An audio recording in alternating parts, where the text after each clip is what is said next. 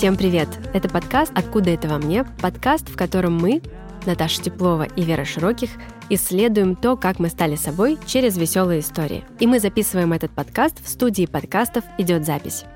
Всем привет! Почему я такая веселая? Потому что сегодня одна из моих любимых тем. я даже не буду этого скрывать. Тема медицины. Мы это сформулировали как «Откуда во мне доверие к врачам или доверие к медицине?» Как-то так. Мне вообще просто кажется, что нет такого человека, у которого не было бы истории какой-либо про медицину. Смешной, там, не знаю, загадочной, страшной. Боюсь представить, сколько у медиков этих историй. Да. Но кого-то эти истории, например, навсегда от традиционной медицины отвернули, а кого-то, ну там, а кто-то наоборот а кто-то, наоборот, ходит по поликлиникам, вот. сидит в очередях и копит эти истории. Да, да, да. И заряжается там даже. Кому-то, к сожалению, необходимо ходить к врачам постоянно, а может быть, человек этого боится. Ну, в общем, абсолютно по-разному бывает, и к этому можно по-разному относиться. Вот ты как вообще к врачам? Врачам доверяешь? У меня как будто бы нет другого выхода. Действительно, у меня очень много историй и много контактов с самыми разными врачами. Когда-то мой муж шутил, что если такой врач, с которым ты, ну, э, то есть направление в медицине, с которым ты не знакома. Потому что иногда я называю каких-то врачей, и люди говорят, что? Это что? Он чем занимается? Поэтому да, у меня есть какое-то базисное доверие к врачам, потому что много раз в жизни они мне помогали. А у тебя? Ты знаешь, я знаю много страшных и грустных, может быть, даже историй про врачебные ошибки. В моей семье такие истории есть. Но все равно я как будто бы вопреки этому всему доверяю врачам, потому что я родилась из одной из таких врачебных ошибок. Пам-пам. Угу. Как-то раз моя мама почувствовала, что она беременна. Со всеми женщинами время от времени такое случается. Да. И она пошла к врачу с этой новостью своей, и выяснилось, что да, действительно она беременна, но у нее плод в трубе. Это внематочная беременность. И было решено, конечно же, сделать операцию. Нужно было этот плод удалить, потому что он никак не мог бы развиться и родиться. И маме сделали операцию. После этого она все равно чувствовала, что она как будто бы беременна и у нее стал расти живот, меняться походка, она стала себя как-то чувствовать так. Она нужно сказать, что у нее уже в то время был мой брат. Она понимала, как чувствует себя беременная то есть, женщина. Подожди, ты говоришь, что если она все это чувствовала, то есть это не недели, мы это исчисляем в месяцах, вот этот процесс? Ну, то есть ну, ск- сколько времени она это чувствовала? Сначала недели, а потом месяцы. Угу. Сейчас мы к этому придем. И она пошла опять к врачу. Тогда не было еще в доступе в таком широком, наверное, или вообще не было, я не знаю, тестов на беременность. То есть невозможно было пойти в аптеку и купить и выяснить, что ты беременна. Она пошла к врачу, говорит, я по ходу того. Угу. А врач ей говорит, этого не может быть потому что мы тебе там сделали операцию, попросили тебя не делать ничего для того, чтобы ты забеременела. Не заниматься сексом. Да, ты не занималась сексом. Нет, все, ты не беременна иди, это у тебя просто сейчас перестройка, ты восстанавливаешься после операции, отдыхай. Мама ходит, ходит еще неделю, две, три, и чувствует, что она все равно, блин, беременна. Она опять идет к врачу и говорит, блин, ну я беременна. Да нет, не может быть, гормональная перестройка. Мама говорит, живот. Да нет, это гормональный живот, он скоро уйдет, все окей. Моя мама жила со смутным ощущением, что она беременна, но при этом врач говорит, что нет сто пудов. И она занималась всеми теми делами, которыми занимаются небеременные люди. Она ходила на праздники, она выпивала, веселилась, прыгала, каталась на велосипеде. И вот наступил шестой месяц ее как будто бы псевдобеременности. Она опять пошла к врачу и говорит, я беременна. А там, надо сказать, что ее врач ушел куда-то в отпуск или на больничный, и был другой врач. И она говорит, вот я беременна. А тот ей говорит, да. Опа! Капец! Шестой месяц, не меньше. Ну-ка, ну-ка, давайте-ка поисследуем. И они сопоставили все факты, и выяснилось, что я была в утробе уже в тот момент, когда маме делали операцию, меня не заметили. То есть они, видимо, сделали УЗИ и увидели, что есть плод в трубе, а в матку даже не заглянули, потому что они не предполагали, Ой, да что... зачем это все надо? Вот там это вытащили и бог Может с ним. быть, двойня. Если бы они меня заметили, меня бы тоже. Того. Хорошо, что они не заметили. Да, и вот такое чудо расчудесное сидит напротив тебя. Рада ты? Я очень Пам-пам. А я расскажу тоже несколько историй о том, м, как я соприкасалась с врачами. Стоит сказать, что это происходило на протяжении всей моей жизни, и сейчас не будет никакой хронологии, просто расскажу самые яркие моменты. Их на самом деле действительно много. Однажды я каталась на сноуборде, училась кататься, и очень сильно и очень много раз падала на копчик. И с ним что-то произошло. Я не могла сидеть, я не могла стоять, вообще мало что могла делать, спала на корточках, клала голову на кровать, а колени стояли на полу. Да, и стоит сказать, что в этот период времени я начинала общение со своим будущим мужем. И он очень тогда проявил себя прям по-мужски. Он возил меня каждое утро к остеопату. Я нашла врача и вот стала к нему ходить на массажи. И в, на третьем или на четвертом сеансе очень болезненных массажей врач говорит, Наташ, ну, э, я полагаю, что я отек снял, будем дальше ректально вправлять. К моему счастью, я тогда не знала, что такое ректально. Я сказала, окей, хорошо. Я была рада, что мы будем использовать какой-то новый метод. И он говорит, «М, на следующую нашу встречу принеси стерильную перчатку самого большого размера. Я еще тогда как-то минимально задумалась о том, что зачем для массажа нужна стерильная перчатка, но абсолютно проглотила вообще эту информацию, села в машину счастливая. Мой будущий муж тоже не знал, что такое ректально. Я ему об этом радостно сообщила. Мы знакомы были 2-3 недели. Сказала, ректально будут мне вправлять ковчик. И мы отправились на поиски самой большой стерильной перчатки. Я прихожу и говорю, мне нужна самая большая стерильная перчатка. Они говорят, ну вот, девятка это самая большая. И просто выносят мне, ну это я не знаю, это на медведя. Я, я не знаю, на кого эта перчатка. Врач был огромный? Да, врач у меня очень, очень крупный мужчина. Я покупаю эту пачку перчаток, в назначенное время прихожу на очередной прием, и он меня отправляет на гинекологическое кресло. И тут до меня доходит, что сейчас что-то будет. В его одной руке появляется тюбик с вазелином, на другую руку он как в фильме начинает натягивать эту перчатку. Спойлер, она ему была мала, то есть у него настолько большие руки, и он натягивает эту стерильную перчатку, и все, и дальше все как в тумане. Э, это, Все сжалось. это было ужасно. Это, это один из... Но стоит сказать, что врач супер тактичный. То есть он прям для такой неприятной процедуры, он был гипер милым, классным мужиком. Так можно сказать. Это нас, конечно, сроднило очень сильно. Это больно, это унизительно, это неприятно, это нет ни одного хорошего слова. Но это действительно облегчило в серьезной вообще степени мою жизнь дальнейшую. Я смогла сесть. Э, вообще, надо сказать, что я частенько ломала что-то себе. У меня многочисленные переломы есть в моей карьере. Фигуристка. Да, дело в том, что у меня гипермобильность суставов. Суставы выгибаются чуть сильнее, чем у обычных людей. Нету природных стоперов, вот так. И поэтому... Ты гутоперчивая. Я гудоперчивая, но при этом мне нельзя слишком сильно... раз- Ну, потому что я могу вывернуть себе суставы. Поэтому Мгм. тянуться слишком сильно мне тоже нельзя. И поэтому переломы рук это вообще за здрасте. Я подскользнулась. Зимой подскользнулась и просто переходила дорогу и прямо на дороге шлепнулась. Но мне хватило сил дойти до тротуара. Зима, январь, в Сибири, холодрыга. Я хорошо одета, в центре города лежу, но какая-то бабка подошла и еще отлупила меня сумкой за то, что я здесь вот наркоманка. Я Кошмар, сидела- Она тебе больше ничего не сломала. Нет, я сидела, плакала на остановке, звонила всем своим друзьям, чтобы кто-то меня забрал. Один из них отозвался. Мы приехали в травмпункт. Я понимаю, что там конец, то есть я же вижу свою руку. Она уже вообще не похожа А в каком месте? э, запястье. Запястье в двух местах с разрывом сухожилия. А, Э, Короче, когда в первый раз делали снимок, и он что-то там мне поделал какие-то манипуляции, врач, это очень больно, но терпимо. Мне сделали укол, дали какую-то таблетку, но это все не сработало, спойлер.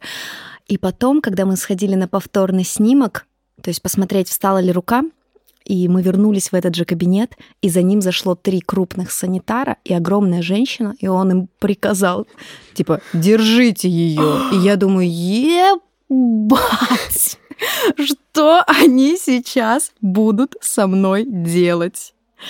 Они держали меня, потому что он вставил мне такой колышек, В руку. да, вот в это место, вот вы можете на свою ладонь, ну, как бы на руку на свою посмотреть, на руку, и вот, ну, как бы... Между косточек? Место между косточек на запястье, да, вот сюда, такую небольшую деревяшку, и как бы рыванул. То есть он то, что только что поставил на место, не до конца встало, и он э, как бы заново вот это место мне немножко подломал. В моем изголовье сидела женщина, очень-очень полненькая. Моя мама тоже полненькая. И я, видимо, компенсировать пыталась как-то. Я втиснулась вот в ее складочки, в эти теплые, уютные, и кричала туда. Что-то вот я там орала. И Это была специальная женщина, как подушка, да, такая да, антистресс. да. Мне кажется, что она действительно какую-то такую роль. И я так удивилась, я ее даже прикусила немножко. Ну, потому что я кричала вот За ей в бок. Нет, в бок. И я удивлена, что она никак не среагировала. Ну, то есть, ну, я понимаю, что для них это обыденность.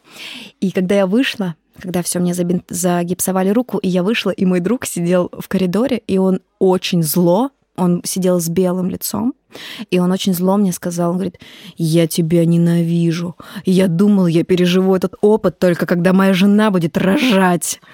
Он говорит, ты так орала. Просто самое смешное, я тогда работала на радио, и я кричала, простите, что я так громко кричу, я просто на радио работаю, простите, что я так громко кричу. То есть я не кричала «больно, помогите, спасите», я кричала какие-то оправдания.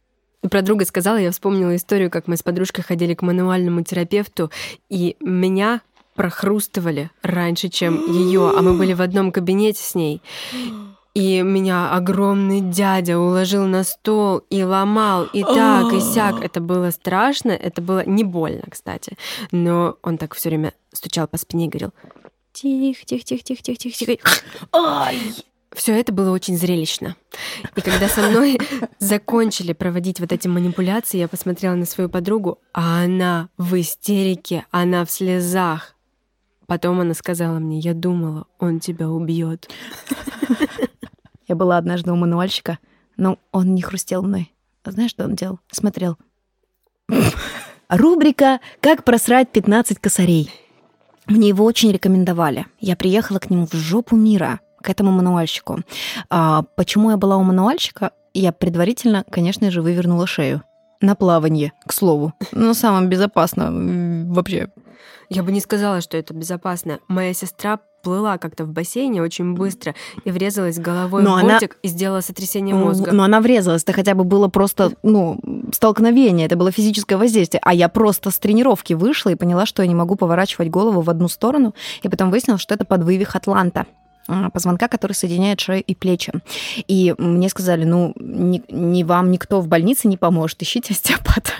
Я нашла остеопата, который стоил 15 тысяч. Это был 2016 год. М, Это большие деньги. да. Это сейчас не Мгм. так, чтобы очень мало.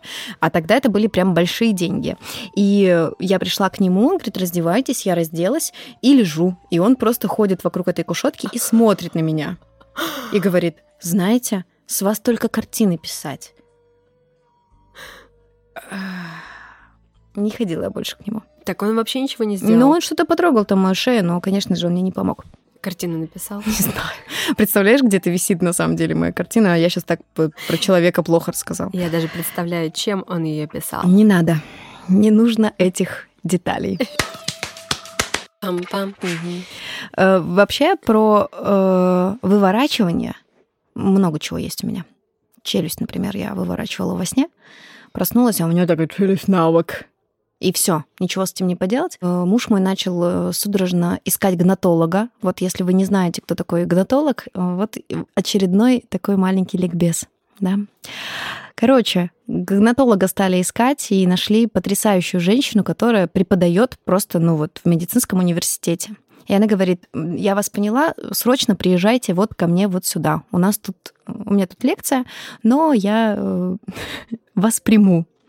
И она не, ну, как бы не преувеличивала. Мы действительно приехали, это просто какая-то полуаудитория, где посреди посреди аудитории стоит стоматологическое кресло и куча людей вокруг меня. Она мне как-то... У меня действительно был подвывих челюстно-лицевого сустава, и это случилось просто во сне. Она мне его вставила, мы там делали снимки. Это не так интересно. Э, интереснее то, что когда я после повторного снимка снова приехала к ней, мой муж, тогда еще мой парень, сидел и ждал меня в коридоре. А у ребят, которые были там, у студентов, начался обед. И они просто подошли ко мне, их человек 10-12, они все жуют бутерброды с колбасой, пьют Кока-Колу и просто смотрят мне в рот. И она им вот так вот, э, у меня на распорке стоит челюсть, и она им рассказывает, вот так-то тут, вот так-то, вот снимок, и они все вот едят и смотрят мне в рот.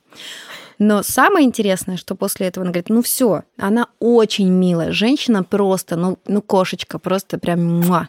И она, она такая тактичная, она супер, это больно было, она меня успокаивала, поддерживала, все классно. И вот эти ребята стоят, молодые студенты, парни, в большинстве своем стоматологи будущее, и она им говорит, вот смотрите, какую рекомендацию мы можем дать пациентке? Они там одно, второе, никаких рисок, орехов, еще чего, ну, что-то понятное, чтобы не натруждать. Говорит, правильно. И еще никаких минетов и никаких поцелуев.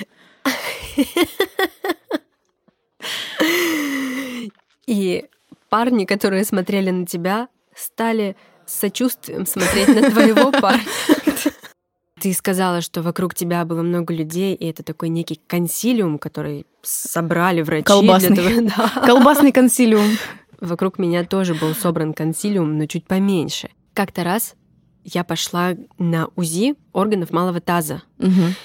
Во-первых, я пришла в клинику, в которой никого не было, кроме меня из пациентов. То есть коридоры пустые. Это была платная клиника.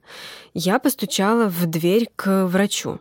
Мне никто не ответил, я дернула ручку, там закрыто. Я думаю, он куда-то вышел, наверное. Встала к окну, такая ла-ла-ла-ла, ну, подожду немножко. Так, я ждала, наверное, минут десять. Никто ниоткуда не шел, и дверь открылась. То есть он был внутри. Человек был внутри. Он сказал мне, вы ко мне? Я сказала, да. И я к нему прошла. Там было темно и пахло сном. И он выглядел так, как... Так, как будто он спал. У него даже на лице отпечаток был. Он, видимо, на руках вот так спал. Это был взрослый мужчина, похожий на крота из дюймовочки. Он включил свет, стал спрашивать меня, в чем моя беда. Я ему там что-то рассказала. Он сказал, раздевайтесь. Я разделась, легла на кушетку. Это было трансвагинальное УЗИ. То есть вставляется вовнутрь такой датчик. Он уже смазывал этот датчик. И тут он говорит мне, слушай, а сходи свет выключи. Тогда еще почему-то для меня врачи обладали таким авторитетом.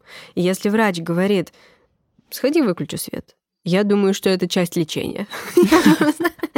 Я встала, босиком пошлепала по этому полу кафельному. Была зима, он был не очень теплым. Выключила этот свет, ну, потому что ему нужно было смотреть на экран. И легла обратно. Он там что-то елозил этой фигней, елозил туда-сюда, смотрит на датчик, на, на экран и говорит, у тебя загиб матки, знаешь? Я говорю, нет. А что это значит? Да ничего не значит, просто детей у тебя не будет.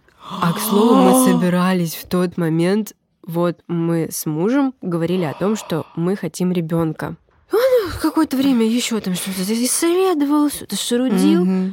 И говорит, я сейчас оставил во мне этот датчик. И ушел? И ушел. Он вышел из кабинета. Его не было, ну, минут 15. Долго, очень долго. То есть я уже устала лежать, я уже замерзла, но я не встала и не ушла почему-то. Он вернулся, помыл руки, надел новые перчатки, опять там что-то поелозил, вытащил из меня эту штуку и сел писать отчет об этом. Да, заключение. Угу. Очень медленно он печатал, напечатал и сказал, пойдем. И он повел меня к другому врачу, к женщине. Мы пришли. Он ей объяснил ситуацию, что, говорит, я не знаю, что тут. Нормально все, очень ненормально, давай-ка поговорим с тобой. Вот консилиум они собрали. И э, там они обсуждали меня сначала, а потом она говорит, а тебе зарплата пришла? Он говорит, нет. А тебе? Да нет, мне тоже, слушай, вот эти задержки уже достали. И они начали при мне обсуждать свои внутрики, делали это долго и упорно, вообще абсолютно не замечая меня. Я ушла оттуда супер расстроенная, разочарованная. Я плакала. И на следующий день я накатала им отзыв на сайте продокторов. И еще через день мне позвонил главный врач этой больницы, извинилась, это была женщина, извинилась передо мной, пригласила меня на любую бесплатную процедуру и вернула мне деньги за эту. Поэтому я призываю всех, если вам что-то не понравилось... Не молчать. Не молчать. Но и если что-то понравилось, положительные отзывы, да, на них не нужно скупиться. Пам-пам. Угу. Вспоминаю истории э, проникновения в меня разных инородных объектов. Однажды э, гастроэнтеролог отправила меня на ну, проглотить лампочку. Боюсь неправильно назвать эту процедуру. Все, Гастроскопия. Да, вот. Все сразу поняли, о чем мы говорим. Это была очень ранняя запись в клинике, потому что я работала на утренних радиоэфирах, и мне нужно было прям рано прийти, 5 утра, типа это было, пришел врач, он очаровательный такой пончик с румяными щечками, классный, очень э, обаятельный, очень приятный врач для процедуры, которой он занимается, он выглядит потрясающе, располагающе.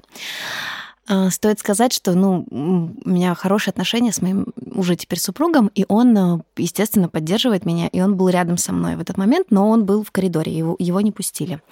Я сразу предупредила врача и его помощницу, говорю, я очень боюсь, мне неприятно, я, я плохо переношу вообще какие-то погружения каких-то объектов мне в рот, мне прям плохо. А он, ну, он супер лояльный, он, он все выслушал, он меня погладил по спинке, сказал, что все будет в порядке. И все. И очень быстро приступил к процедуре. Тебе вставляют такую штучку в рот, чтобы ты не сжимала зубы не зажимала вот этот шланг, собственно. Я легла, он ставил мне этот шланг и э, начал как бы всовывать эту штуку.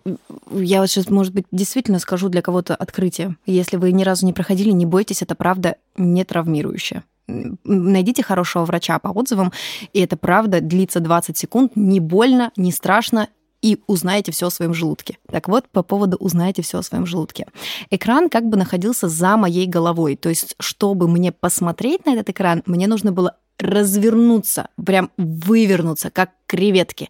Я в этот момент издавала звуки лохнесского чудовища, потому что он предупредил меня, что будет отрыжка, но, честно сказать, такое ощущение, что я выдула 12 литров лимонада и, не знаю, еще чего-нибудь очень газообразующего. То есть это была такая, ну, этой отрыжкой можно было глушить рыбу хоть где. Вот потому что это было ужасно. И он вот я, из меня исходит отрыжка, а он абсолютно спокойным голосом говорит, ну посмотри, ну посмотри на экран, ну когда ты еще это увидишь, ну посмотри, ну посмотришь. Ему вообще индифферентно, что я лежу, как-то пытаюсь изловчиться, чтобы просто от этой отрыжки. Я думаю параллельно о том, что муж мой, парень тогда еще сидит в коридоре и все это слышит. Там никого не было, кроме нас. Там такое эхо. Гулкая тишина. Я думаю, боже мой. То есть у меня вот этот весь калейдоскоп, а он мне говорит, ну пожалуйста, ну посмотри, ну посмотри на экран, глянь-ка, глянь-ка.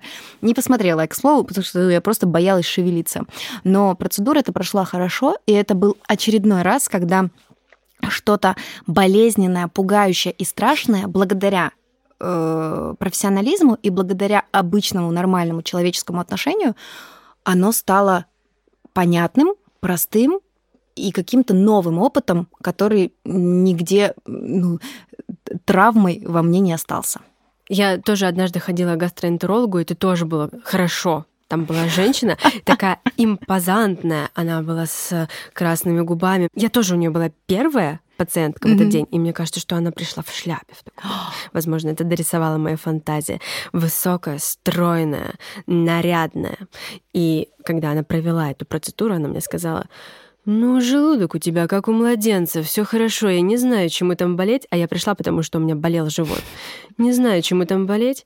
Рыба моя, как ешь?» Я ей рассказала, как я ем. Она говорит, все отлично, все супер, продолжай в том же духе, только давай договоримся, ладно? После шести часов курочку без шкуры едим, хорошо? Слушай, мне гастроэнтеролог однажды дала э, вообще обратный совет. Я очень сильно болела. Вот в рамках этого исследования как раз мы и проводили э, эту глотание лампочки. Был момент, что все болит, ничего не проходит, все чисто, ничего нигде не выявлено, в чем проблема непонятно. И она говорит, слушай, а прямо напротив клиники, где я была, была столовая, такая, простите, зашкварная, вот такая прям, где все жарится по пять раз на одном и том же масле. И она говорит, слушай, сходи а, туда и наверни жареной картошки с котлетами. И еще майонезным салатом это все припороши. Я говорю, это что, это шутка такая? Клин клином. Я, я вам что, шутка какая-то? Я так и сделала, и у меня все прошло. Реально, я, я, мне было так страшно это есть, потому что к тому периоду, к тому моменту я уже, ну, наверное, недели две точно не ела ничего жирного, соленого, потому что у меня все очень болело. Но как только я поела жирного, соленого и вот этого прям майонезно-шкварного, у меня все прошло не является эм, рецептом. Не является рецептом. Обращайтесь за справкой к специалисту. Есть противопоказания. Да-да-да. Пам-пам. Я на самом деле благодарна людям, которые пошли в эту профессию по своему призванию, потому что мне с моей тягой что-нибудь сломать, вывернуть, порезать, отрезать, изгнать из себя, эти люди очень-очень много раз действительно помогали и спасали меня. Да, и хочется сказать настоящим врачам, которые во что бы то ни стало стремятся помочь своим пациентам, стремятся спасти чьи-то жизни, выразить большой-большой респект, потому что понятно, что в большинстве учреждений у нас э, не то чтобы сахар условия, и что во многом это героизм. Да, но в любом случае хочу сказать, что людям, которые работают с, ну, которые работают врачами, да и вообще всем людям, которые так или иначе имеют какой-то контакт с другим человеком, с его телом, всегда стоит оставаться аккуратным, да, и, наверное, этичным, потому да. что, ну, чтобы вот не позволяли себе вот этих лишних слов, так. может быть, брошенных вообще даже не в твой адрес, но потом очень сильно травмирующих и застревающих в головах у людей. Если нас вдруг слушают врачи, мы уверены в том, что вы и без нас это прекрасно знаете, и вы прекрасные люди, но всегда важно помнить об этой этике, об этике, о том, что вы говорите, о том, что важно спрашивать и потом трогать. То есть вот о каких-то очень простых вещах, которые все, вот очень сильно влияют. Да, это так просто, просто объяснить, что с человеком будет происходить а не начинать сразу что-то в него запихивать, к примеру. Да, было бы здорово. Да, я проходила очень классный курс, когда училась эмбодименту, травмоинформированность и безопасность работы с телом. И я бы хотела, чтобы все, кто ко мне прикасается в каком-либо ключе, врачи, массажисты и так далее, чтобы все прошли этот курс, потому что мы очень тонко устроены. Если у вас есть истории, которые вы вспомнили, пока слушали нас с Верой, или которые, может быть, и без того были у вас таким звенящим колокольчиком в голове, обязательно поделитесь ими с нами. Вы можете написать нам на почту, ее мы оставим в описании к этому эпизоду, либо находите нас в социальных сетях, пишите нам туда, мы все читаем, лучшие истории вероятнее всего, будут собраны в отдельный бонус-трек этого сезона. Опять приоткрыли немножко завесу тайны. Пишите, нам важно прочесть, что вы думаете и что вы чувствуете. Спасибо вам за внимание. Пока-пока. Пока. -пока. Пока.